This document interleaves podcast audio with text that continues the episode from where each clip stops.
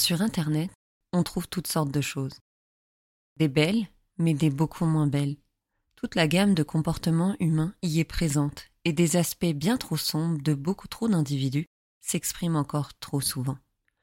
Reste ici parce que cette semaine, on va explorer les eaux troubles d'Internet, ces eaux tumultueuses qui abritent un penchant humain inquiétant.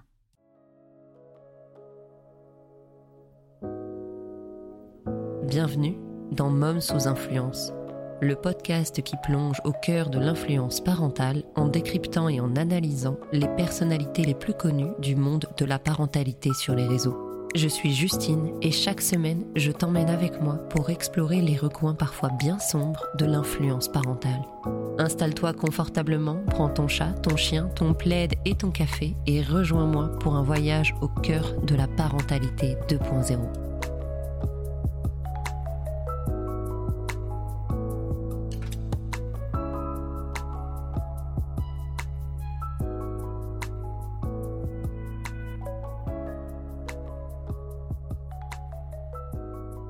Tu te souviens des magazines du genre Fan 2 ou Hit Machine dans lesquels tu pouvais trouver des adresses de boîtes postales pour écrire à ta célébrité, à ton crush du moment? Eh bah, avant l'arrivée des réseaux sociaux, il faut savoir que la barrière entre les célébrités et leur public était beaucoup plus importante qu'aujourd'hui. Effectivement, on pouvait leur écrire une lettre en écrivant au service fan de Britney Spears par exemple, mais euh, soyons honnêtes, et j'espère pour toi que je vais pas casser tous tes rêves et toute ton illusion d'enfance, hein, mais euh, il y avait quand même très très peu de chances que Britney reçoive ta lettre. Et surtout, si jamais un jour Britney t'a répondu, sache que finalement c'était très probablement euh, Janine ou Roger du service com qui l'a fait.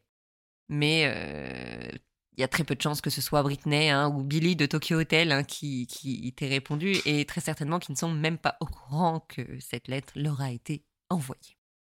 En tout cas, aujourd'hui, avec les réseaux sociaux, la frontière a été réduite fortement et euh, même si c'est encore très peu probable que qu'une célébrité comme Kim Kardashian, par exemple, hein, gère son Instagram personnel à plusieurs dizaines, voire centaines, je crois, millions d'abonnés, et qu'elle a sûrement un Instagram euh, perso avec un nom random comme Martine M. Le Poney, euh, pour ses proches. Mais bon, quand même, c'est désormais possible pour toi d'écrire directement à ta star préférée et d'espérer obtenir une réponse de sa part. Un autre phénomène qui est apparu d'ailleurs avec les réseaux sociaux, c'est que les célébrités issues des réseaux sociaux, les influenceurs et les influenceuses, euh, existent. Hein, mais évidemment, évidemment, avant, ils n'existaient pas. Donc chaque domaine a son club d'influenceurs number one. Et ici, comme on est dans Mom sous influence, évidemment, on s'intéresse aux influenceurs croquettes canines. pas du tout. Donc j'ai besoin de, préciser que je rigole, je ne sais pas. Est-ce que je vais encore recevoir des DM pour dire que c'est quand même désagréable que je rigole dans mes podcasts? Très fortement, mais c'est pas grave. En tout cas, euh, il existe un véritable club select hein, de momfluenceuses à travers le monde des plus influentes. Hein. Des mères de famille qui propagent cet archétype hein, bien carré à travers le monde et qui font la pluie et le beau temps dans le monde de la daronie et qu'on parle de, hein, de mode vestimentaire ou de techniques éducatives. Voilà, nous avons euh, nos célébrités entre guillemets.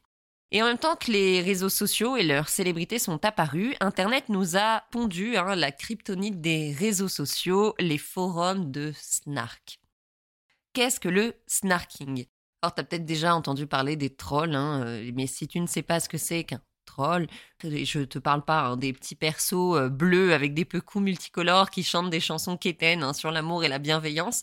Non, non, je te parle des trolls, ces personnes sans âme qui aiment au mieux juste insulter et harceler des personnes sur les réseaux sociaux et au pire euh, les, pousser à, faire à commettre des tentatives de suicide ou ce genre de choses affreuse. Donc nous parlons vraiment de personnes sans âme.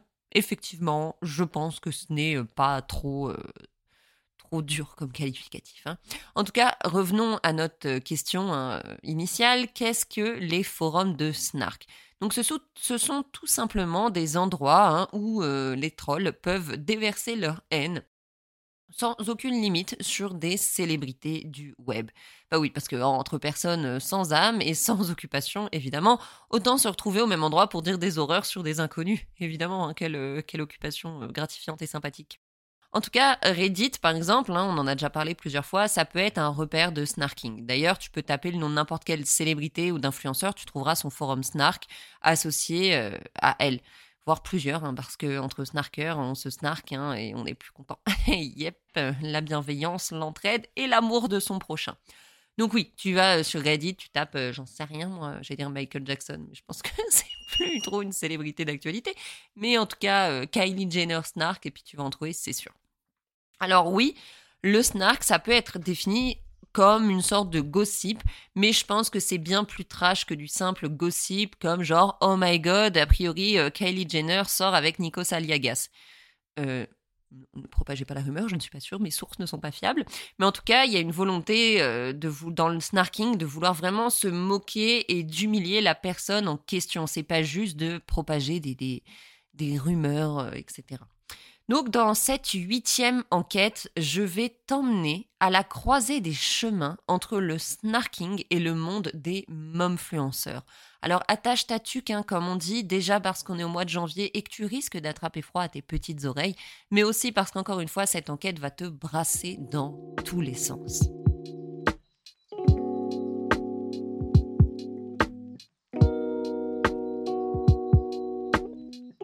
Alors, est-ce que tu connais le site Tatel? Tatel? Tatel, on est encore sur de l'anglais approximatif. On a déjà parlé de Reddit, de 4chan par ici, mais pas encore de ce magnifique Tatel qui a un nom incroyable. Alors, d'après les modos du site, hein, euh, Life est un site web de commentaires sur les comptes de médias sociaux d'entreprises publiques. Nous autorisons les commentaires et les critiques des personnes qui choisissent de monétiser leur vie personnelle en tant qu'entreprise et de la rendre publique. Le marketing d'influence est fourbe. Ce sont des personnes qui jouent entre la célébrité et la fausse amitié pour vendre subtilement. C'est une relation parasociale. Des études ont montré que les cerveaux des gens ont du mal à définir clairement ce que sont les influenceurs des médias sociaux. Ils partagent les parties les plus intimes et émotionnelles de leur vie, se faisant paraître accessibles beaucoup croient qu'ils sont des amis proches.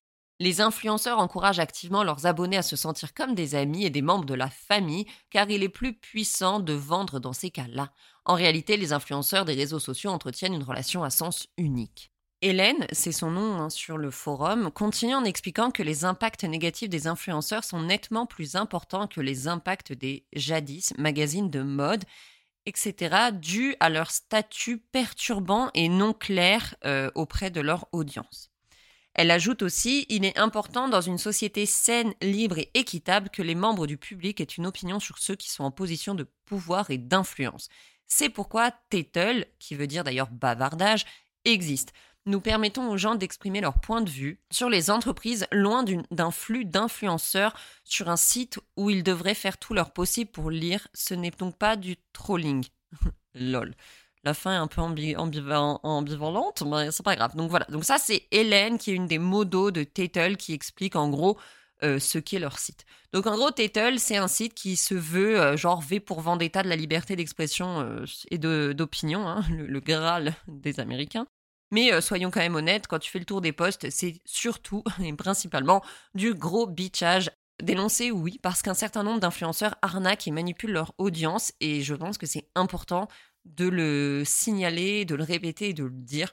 Mais euh, faire des trades interminaux pour insulter et ricaner de la nouvelle robe de bidule qui est hideuse et qui lui fait des gros mollets, euh, perso, je considère que c'est juste du trolling qui a fucking pas d'intérêt. En tout cas, Tettle est un site largement utilisé aux États-Unis et dans les pays anglophones. Alors maintenant, quel est le rapport entre Tettle, hein, le paradis du trolling en ligne, et notre sujet du jour?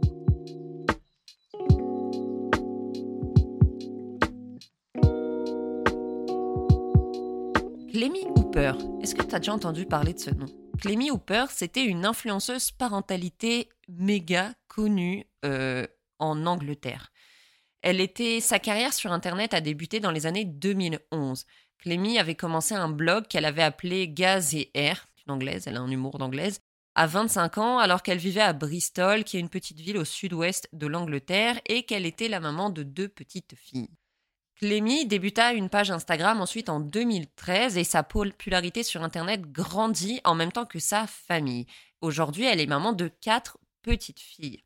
Au départ, son compte sur Instagram s'appelait Sage-Femme Hooper parce que Clémy est aussi une sage-femme euh, diplômée en Angleterre Puis elle le renomma euh, Maud, qui veut dire Mother of Daughter, en 2014, et sa popularité augmenta encore et encore, ce qui lui permetta d'accumuler jusqu'à 700 000 abonnés sur Instagram et de faire beaucoup de partenariats euh, très juteux et d'avoir une visibilité dans le monde de l'influence parentale anglophone vraiment important. Or, Clémy, elle partageait du contenu parentalité, mais aussi euh, du contenu en rapport avec son métier de sage-femme.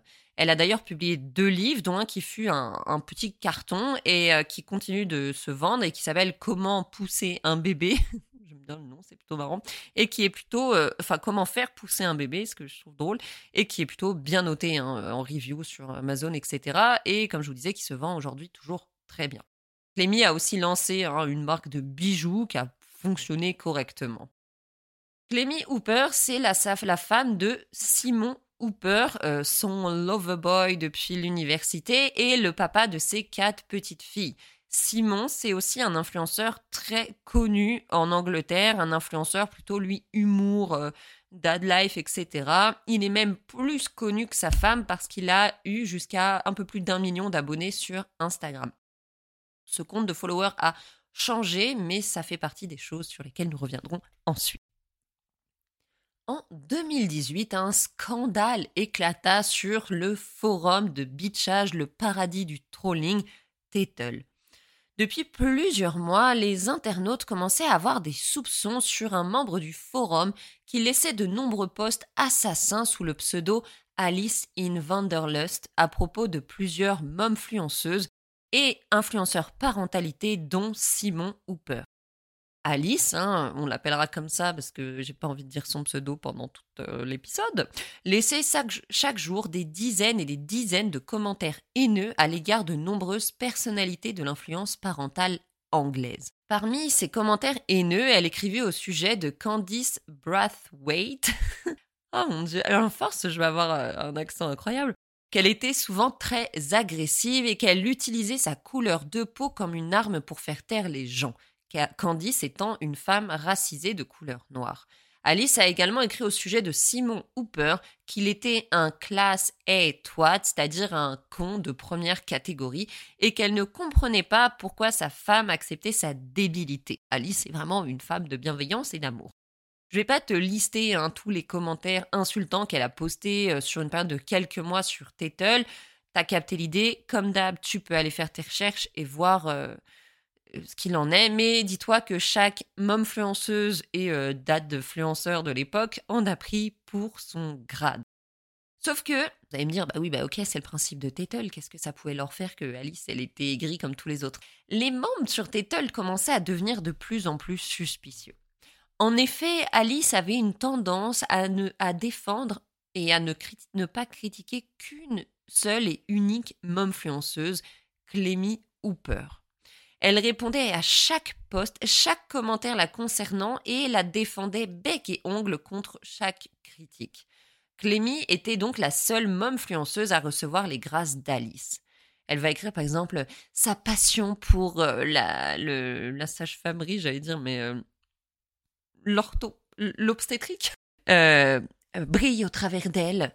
Euh, où elle a écrit par exemple elle a l'air vraiment plus consciente à, propos consciente à propos de ce qu'elle partage et euh, son contenu est beaucoup plus engageant et intéressant. Ce genre de, de post quoi. Et rapidement les internautes ont commencé à, lui dire que à un moment donné à prendre la défense à ce point-là que de Clémy euh, tu serais pas un peu Clémy en fait? Ce que Alice réfutait catégoriquement à chaque fois elle écrira d'ailleurs un post qui dira Je vous assure que je ne suis pas euh, mode. Je l'ai dit de nombreuses fois auparavant. J'ai des cycles avec elle d'amour et de haine, mais maintenant qu'elle a repris son blog, qu'elle est moins focus sur ses enfants et fait moins de partenariats, j'apprécie à nouveau énormément son contenu. Par contre, son mari est un compte première catégorie. ok, nice. en tout cas, petit à petit, malgré les, explications plus ou moins bancales hein, euh, d'Alice, pour se défendre d'être Clémy ou de faire partie de sa team, les internautes détectives hein, remarquèrent qu'il y avait quand même un petit détail qui n'allait pas, c'est que les posts d'Alice étaient tout le temps localisés au même endroit que les posts Instagram de Clémy. Clémy publiait d'une photo d'elle depuis la Floride. Étrangement, les commentaires d'Alice provenaient de la Floride. Clémy publiait une photo de sa famille euh, En Australie, étrangement, Alice publiait depuis l'Australie. Alors, en mars 2019, alors qu'Alice continuait de nier son lien avec Clémy, elle écrira Je ne suis pas associée à l'équipe Instagram de Clémy. Et elle nia encore et encore jusqu'au mois de novembre où, du fait de l'intensité hein, des accusations sur Internet, Clémy Hooper avoua publiquement être derrière le compte Tettle Alice in Vanderlust. Alors là, vous me dites Ok, on s'en fout. Sauf que la descente aux enfers de Clémy Hooper fut instantanée. Le jour même, elle perdit 35 000 followers. Bon, comme les 1700, ça ferait beaucoup. Mais euh, même sur 700 000 followers, c'est quand même beaucoup. Hein. Sa réputation fut ternie instantanément. Les marques qui travaillaient avec elle mirent fin à leur partenariat et les autres influenceurs humiliée hein, par euh, ses commentaires, euh, lui tournèrent le dos et elle finit en fait très vite par désactiver complètement son compte Instagram à 700 000 abonnés. Je ne sais pas si vous vous rendez compte euh, de l'argent que ça représente un compte Instagram à 700 000 cas. Donc, pour le désactiver en quelques jours, c'est que vraiment, tu en train de prendre un backlash de, de folie. quoi. Quand le scandale éclata, Simon, son conjoint, fut forcé, après quelques jours de silence, hein, euh, de prendre la parole, parce qu'au final, lui, s'est faisait bien insulter par sa propre femme, euh, comme les autres. Hein. et il condamna directement les agissements de sa compagne, mais euh, lui garda son compte Instagram actif, hein, et il passa en quelques jours de plus d'un million d'abonnés à 600 000 abonnés. Donc lui, le downfall a été encore plus énorme pour lui. Et deux ans plus tard, il a réussi à réatteindre 800 000 abonnés. Donc il n'est même pas repassé au-dessus du million. Les répercussions furent vraiment nombreuses et se poursuivent encore à ce jour parce que Clémy Hooper fut suspendu un an de son droit d'exercer sa profession de sage-femme à cause des commentaires à caractère raciste et du mauvais comportement qu'elle avait eu sur les réseaux sociaux. Et là, vous vous dites, mais comment tout ça a pu arriver? Comment est-ce qu'on passe de genre. Euh, comment on fait les liens entre des forums de trolls, une, une, femme qui se fait troller, qui troll, puis qui finit par plus avoir le droit d'exercer son job de sage-femme dans la vraie vie? Genre, comment toute cette affaire peut arriver?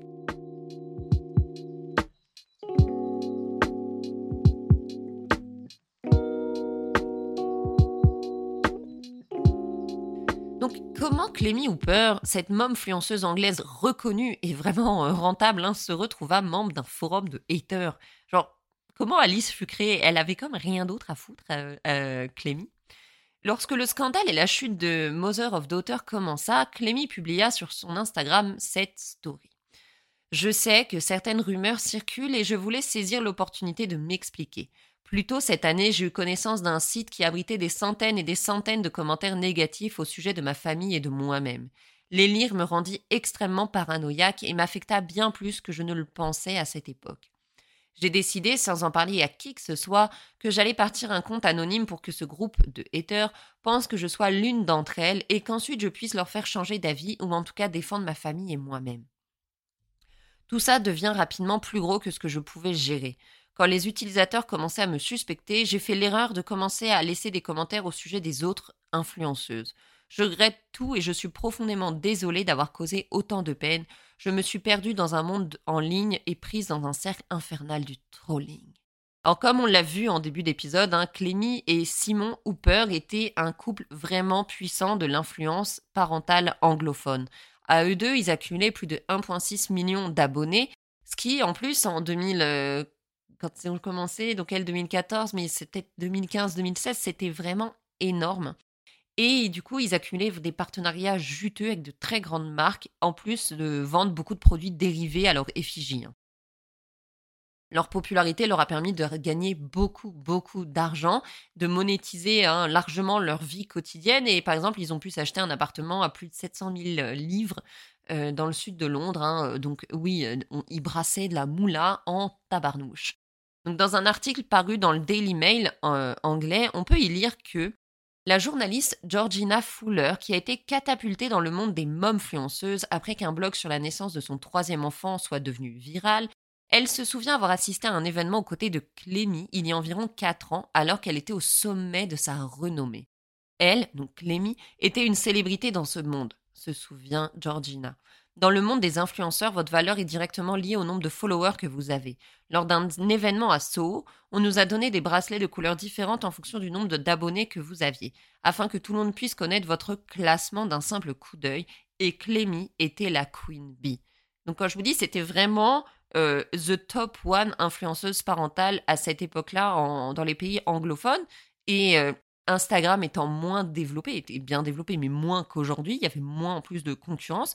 C'était vraiment, avoir 700 000 abonnés, c'était vraiment énorme. La famille Hooper vivait hein, le parfait influenceur dream, hein, en tout cas en apparence. Revenons un peu dans le passé parce que je pense que, comme à chaque fois, les apparences sont donc. En mai 2018, Clémy a fermé son compte Instagram pendant un mois après avoir été accusé par des utilisateurs du web euh, d'un site qui s'appelle Mum, Mumsnet, un truc comme ça, d'exploiter ses enfants à des fins lucratives. Un utilisateur l'avait accusé directement d'être éthiquement douteuse et d'être euh, moralement mauvaise. Et là, euh, comme à chaque fois, hein, d'ailleurs on reviendra là-dessus, n'hésite pas à m'envoyer ton opinion. D'ailleurs pour toi, est-ce que monétiser du contenu majoritairement au sujet de tes enfants, est-ce que c'est moralement acceptable? Est-ce que tu penses que si ces personnalités ne mettaient pas en avant leurs enfants, elles auraient moins de visibilité et est-ce qu'elles feraient toujours autant de moula? Donne-moi ton avis en DM hein, sur Instagram, at le réveil du cœur, ou en commentaire euh, sous cet épisode. Bref, revenons à notre sujet. Donc elle avait déjà été accusée en mai 2018 d'être, euh, comme je vous disais, moralement mauvaise.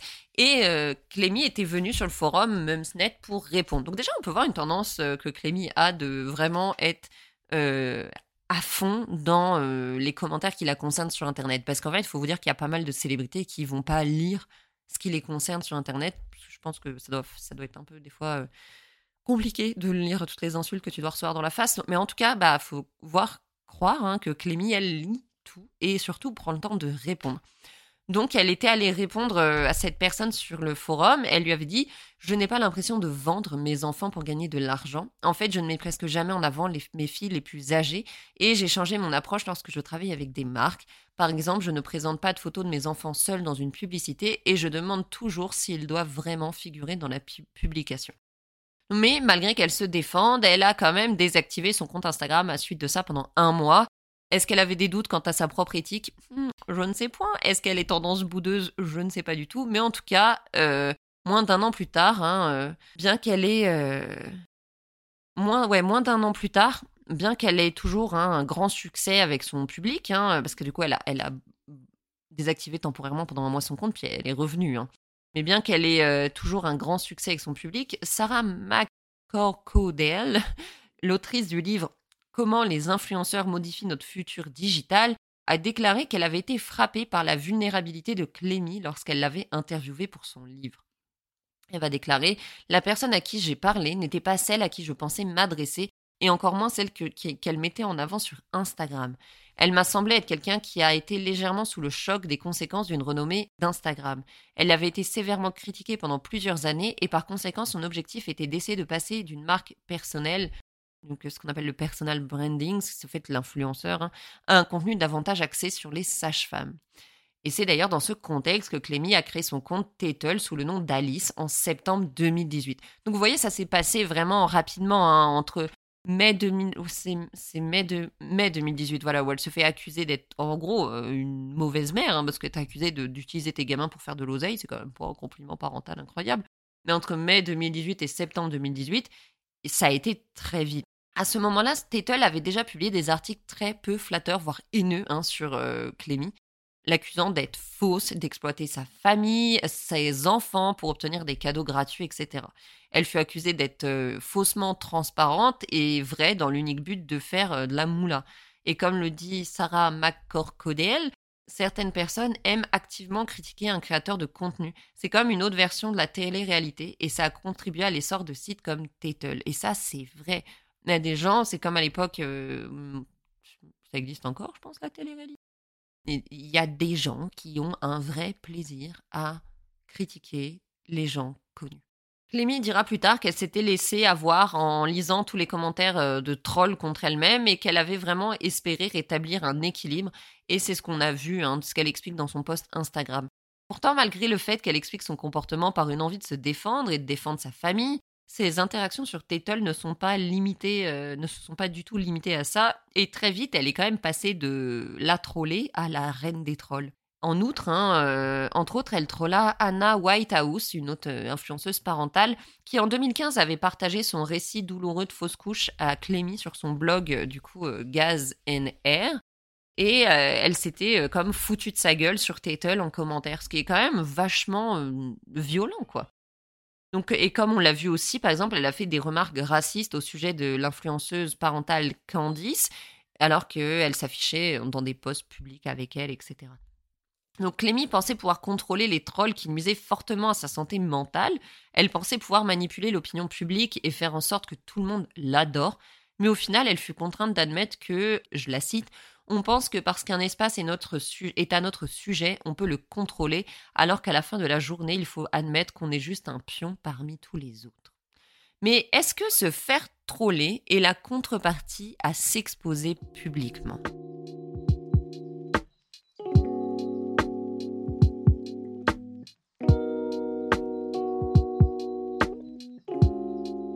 Lorsqu'un influenceur ou une influenceuse hein, s'exprime sur le harcèlement qu'il ou elle subit, une chose qu'on entend quand même régulièrement, c'est de dire oui, mais elle a voulu s'exposer euh, publiquement, alors elle assume. Et est-ce que le fait de devenir un personnage public signifie accepter le harcèlement et les insultes? Est-ce que c'est comme une sorte de revers de la médaille euh, obligatoire à la célébrité sur le net? Alors d'ailleurs, commençons, hein, comme d'habitude, par le commencement. Tout d'abord, repensons au trolling. Pourquoi est-ce que certaines personnes trollent, harcèlent, insultent d'autres personnes, des inconnus en ligne? Alors, la réponse est effrayamment simple. D'après plusieurs articles que j'ai trouvés sur Science Direct, ce qui est une sorte de database hein, d'articles et d'études scientifiques, la raison derrière le trolling est une tendance psychopathique, un manque d'empathie et du sadisme. voilà, voilà c'est flippant. L'article nous explique que d'après une étude menée sur plusieurs centaines de participants de tout genre et âgés entre 18 et 64 ans, la conclusion qu'ils ont trouvée, c'est que les personnes qui trollaient les autres sur Internet avaient ressenti du plaisir à faire souffrir les autres. Parce qu'on peut souvent lire que les personnes qui trollent le font pour obtenir de l'attention d'une célébrité, etc. Mais franchement, je trouve que valider une, une, théorie pareille, c'est comme valider le oui, mais Charline, Jean-Eudes, il t'emmène dans la cour, mais c'est parce qu'il est amoureux de toi. Berk, non. Jean-Eudes, c'est juste un gros bouffon. Là, c'est pareil. L'empathie, c'est une caractéristique humaine fondamentale qui nous aide à nous mettre à la place des autres et à adapter notre comportement en fonction. Sans empathie, nous n'avons aucune conscience de ce que l'autre peut ressentir et notre seul et seul notre ressenti est important. On s'en fout de savoir si ce qu'on va dire ou faire va avoir un impact sur l'autre. On n'y pense même pas du tout en fait. On pense qu'à notre propre satisfaction à faire telle chose ou telle action et à dire telle ou telle chose. Les trolls d'Internet sont des psychopathes de la réalité. Franchement, sans la honte ni la peur du rejet social pour les limiter dans leur action, ces individus n'ont alors plus aucune limite pour agir. Le pseudo-anonymat d'Internet permettant de ne pas affronter les conséquences de leurs actions ou de leurs actes, il est alors plus facile d'agir sans réfléchir aux conséquences. Donc, lorsqu'une personne dit qu'il est OK pour elle d'insulter ou de troller une personne en ligne sous prétexte qu'elle a décidé de s'exposer, celle-ci dit deux choses. La première, c'est parce que l'influenceur n'est pas protégé par l'anonymat. Il est donc possible de l'attaquer, ce qui n'aurait pas été possible le cas contraire. Comment vous pouvez attaquer la parentalité d'une personne si elle n'expose pas du tout sa vie parentale? C'est pas possible. La seconde chose qu'elle va dire, c'est que cet anonymat est unilatéral et cet anonymat déséquilibré va permettre au troll d'exprimer sans risque de représailles ses tendances psychopathes dans une position de pouvoir. Le fait qu'une personne s'expose publiquement à mes yeux me permet de déverser ma haine en toute liberté et sans risque que cette personne se venge ou se retourne contre moi. Le fait que ce soit virtuel et non réel me permet de ne pas devoir simuler de l'empathie que je n'ai pas. Le rapport injuste entre mon anonymat versus la célébrité de la personne en face me place dans une position de pouvoir. Je peux l'insulter, mais la personne ne pourra jamais me répondre de manière égale parce qu'elle ne connaît pas mon nom, ma vie, etc. Alors oui, euh, on va entendre, je, sais que déjà, hein, je vais entendre, oui, mais ils ont décidé de s'exposer, en, plus ils font de l'argent, blablabla. Bla, bla, bla. Alors certaines personnes pensent qu'ils ont le droit d'agir comme ils veulent hein, euh, avec les influenceurs, hein, sous prétexte que ces derniers ont décidé de s'exposer publiquement et qu'en plus ils font de l'argent avec leur exposition publique. Alors ça nous rappelle un peu hein, le temps euh, joyeux et guéluron des gladiateurs par exemple, durant lesquels le public avait un droit de vie ou de mort sur les combattants. Parce qu'en fait se faire harceler, troller, c'est pas anodin.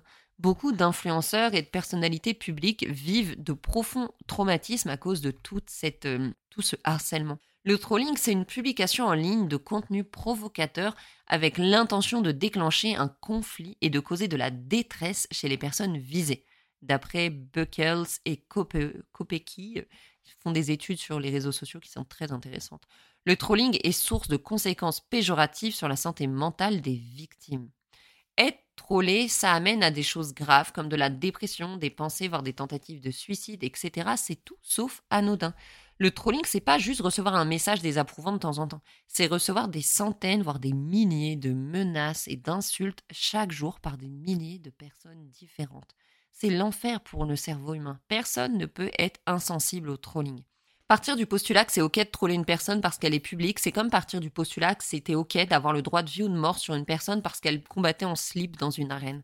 Troller, c'est pas être en désaccord ni dénoncer des pratiques ou des faits dangereux pour autrui. Troller, c'est insulter, c'est harceler, c'est pousser à la dépression des personnes juste parce que ça divertit. Lorsqu'une personne décide de faire de l'influence au moyen de gagner sa vie, que ce soit grâce à la monétisation de son contenu ou des partenariats avec des marques, etc., oui, cette personne a un devoir de responsabilité vis-à-vis de ce qu'elle partage. Par contre, cette personne n'a pas offert sa vie et son âme sur un plateau de haine aux trolls du web. Donc pour revenir à l'histoire de Clémy, d'après elle, c'est en cherchant à se défendre contre des trolls qu'elle se serait mise à troller à son tour. Mais est-ce que toute personne qui cherche à se défendre face à du harcèlement va harceler derrière une autre personne? Je suis vraiment pas certaine. Peut-être que Clémy avait quand même une petite tendance au trolling. Alors, je suis pas qualifiée du tout pour le dire, c'est qu'une supposition, mais alors qu'elle connaissait l'impact du trolling sur elle et sur sa famille, elle aurait eu le pouvoir euh, de, de, faire quelque chose. Elle aurait été dans une meilleure, dans une position plutôt avantageuse pour savoir ce que ça fait de vivre ça et du coup ne pas le faire subir aux autres. Donc j'ai quand même des doutes quant au fait qu'elle s'est mise à troller uniquement en... parce qu'elle l'a été elle aussi. Mais il y a un détail qu'on oublie dans tout ça. Les enfants de ces influenceurs.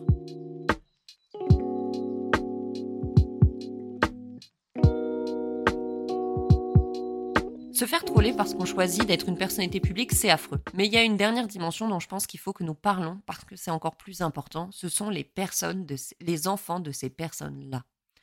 Parce que bien trop de trolls hein, oublient que les influenceurs parentaux qu'ils adorent détester en ligne ont des enfants. Sinon, ils ne seraient pas influenceurs parentaux. Dédicace à mon chat. Et que si ce n'est pas le cas aujourd'hui, hein, un jour, ces enfants auront l'âge de lire tout ce qui est écrit en ligne sur leurs parents, leur famille et eux-mêmes. Alors oui, les influenceurs euh, parentaux, c'est eux qui ont la responsabilité première d'avoir exposé leur famille en ligne, c'est indéniable. Euh, s'ils ne l'avaient pas fait, personne connaîtrait leurs, euh, pourrait critiquer leur famille. Effectivement, la question ne se poserait pas. Mais les trolls pensent-ils aux conséquences que leurs commentaires et leurs agissements pourront avoir sur les enfants de ces personnes? Sachant que certains trolls hein, n'hésitent même pas à insulter, à harceler, à diffamer les enfants eux-mêmes en ligne. C'est affreux. Donc je suis complètement contre ce qu'on appelle le sharenting, c'est le fait de partager en ligne sa parentalité euh, je réfléchis longuement à ce sujet et je peux te dire que euh, maintenant je suis absolument contre. Je pense que c'est important de partager son expérience, son témoignage en qualité de parent, de maman, de papa, mais je pense que partager sa vie de famille, la vie de ses enfants, leur intimité, sans même partager leur image, hein, mais même raconter leur intimité, je suis absolument contre et opposé. Je pense que c'est pas ok d'exposer ses enfants et leur vie. Mais ce n'est pas OK de troller ceux qui le font. C'est comme entrer dans la maison d'une personne pour l'insulter et insulter ses enfants sous prétexte qu'elle n'avait pas fermé sa porte. C'est absolument non. Donc j'imagine que si tu es auditeur ou auditrice de ce podcast, c'est que tu n'es pas un troll. Hein. Mais si ça t'est déjà arrivé dans la vie de faire euh, du trolling, de lâcher des commentaires de haine juste parce que ça t'a satisfait dans la seconde, euh, tu t'étais dit que c'était OK parce que la personne en face de toi avait choisi d'être publique, j'espère que le podcast d'aujourd'hui aura entamé en toi un petit chemin de réflexion à ce sujet, une réflexion qu'on pourrait d'ailleurs complètement approfondir ensemble euh, en DM, voire dans un autre épisode si ça t'intéresse. Encore une fois, lâche-moi un petit, un petit message par rapport à ça. Cette semaine, nous avons vu avec le cas de Clémy Hooper une des faces sombres des réseaux sociaux, le trolling. Alors qu'elle était elle-même victime de harcèlement et de trolling sur des forums comme Tatel, Clémy a préféré se mettre elle aussi à troller les autres momfluenceuses en espérant laver le nom de sa famille. Pourtant, son choix peu judicieux eut l'effet inverse. Au lieu de contrôler sa réputation en ligne, elle a subi encore plus de haine, autant des internautes que de la part des autres influenceurs. Elle aura même perdu le droit d'exercer son métier durant un an et elle dut se résoudre à fermer définitivement son compte Instagram qui était jusqu'alors une source de revenus très importante. Parce que, comme je l'explique souvent à mes enfants, ce n'est pas en faisant du mal aux autres qu'on va se sentir mieux, et ce n'est donc pas en trollant les autres qu'on va arrêter de se faire troller. L'épisode de cette semaine était un peu plus court que d'habitude. J'aurais pu broder et vous blablater entre les phrases pour atteindre un peu plus d'une heure de podcast, mais j'avais envie d'être concise afin d'aborder des problématiques qu'on a effleurées aujourd'hui plus en détail dans d'autres histoires. Je pense que Clémy a fait l'erreur de se penser plus maligne que les web sluts, comme on dit, les enquêteurs du web, mais euh, qui croyait troller anonymement s'est fait prendre, comme dirait euh, La Fontaine de nos jours. En attendant, retrouve-moi sur Instagram, at le réveil du cœur en un seul mot, sans accent, tout en minuscule. Et d'ici la prochaine enquête, fais preuve de discernement sur les réseaux sociaux, ouvre ton œil et surtout ouvre ton cœur, bien sûr. Allez, ciao, à la prochaine.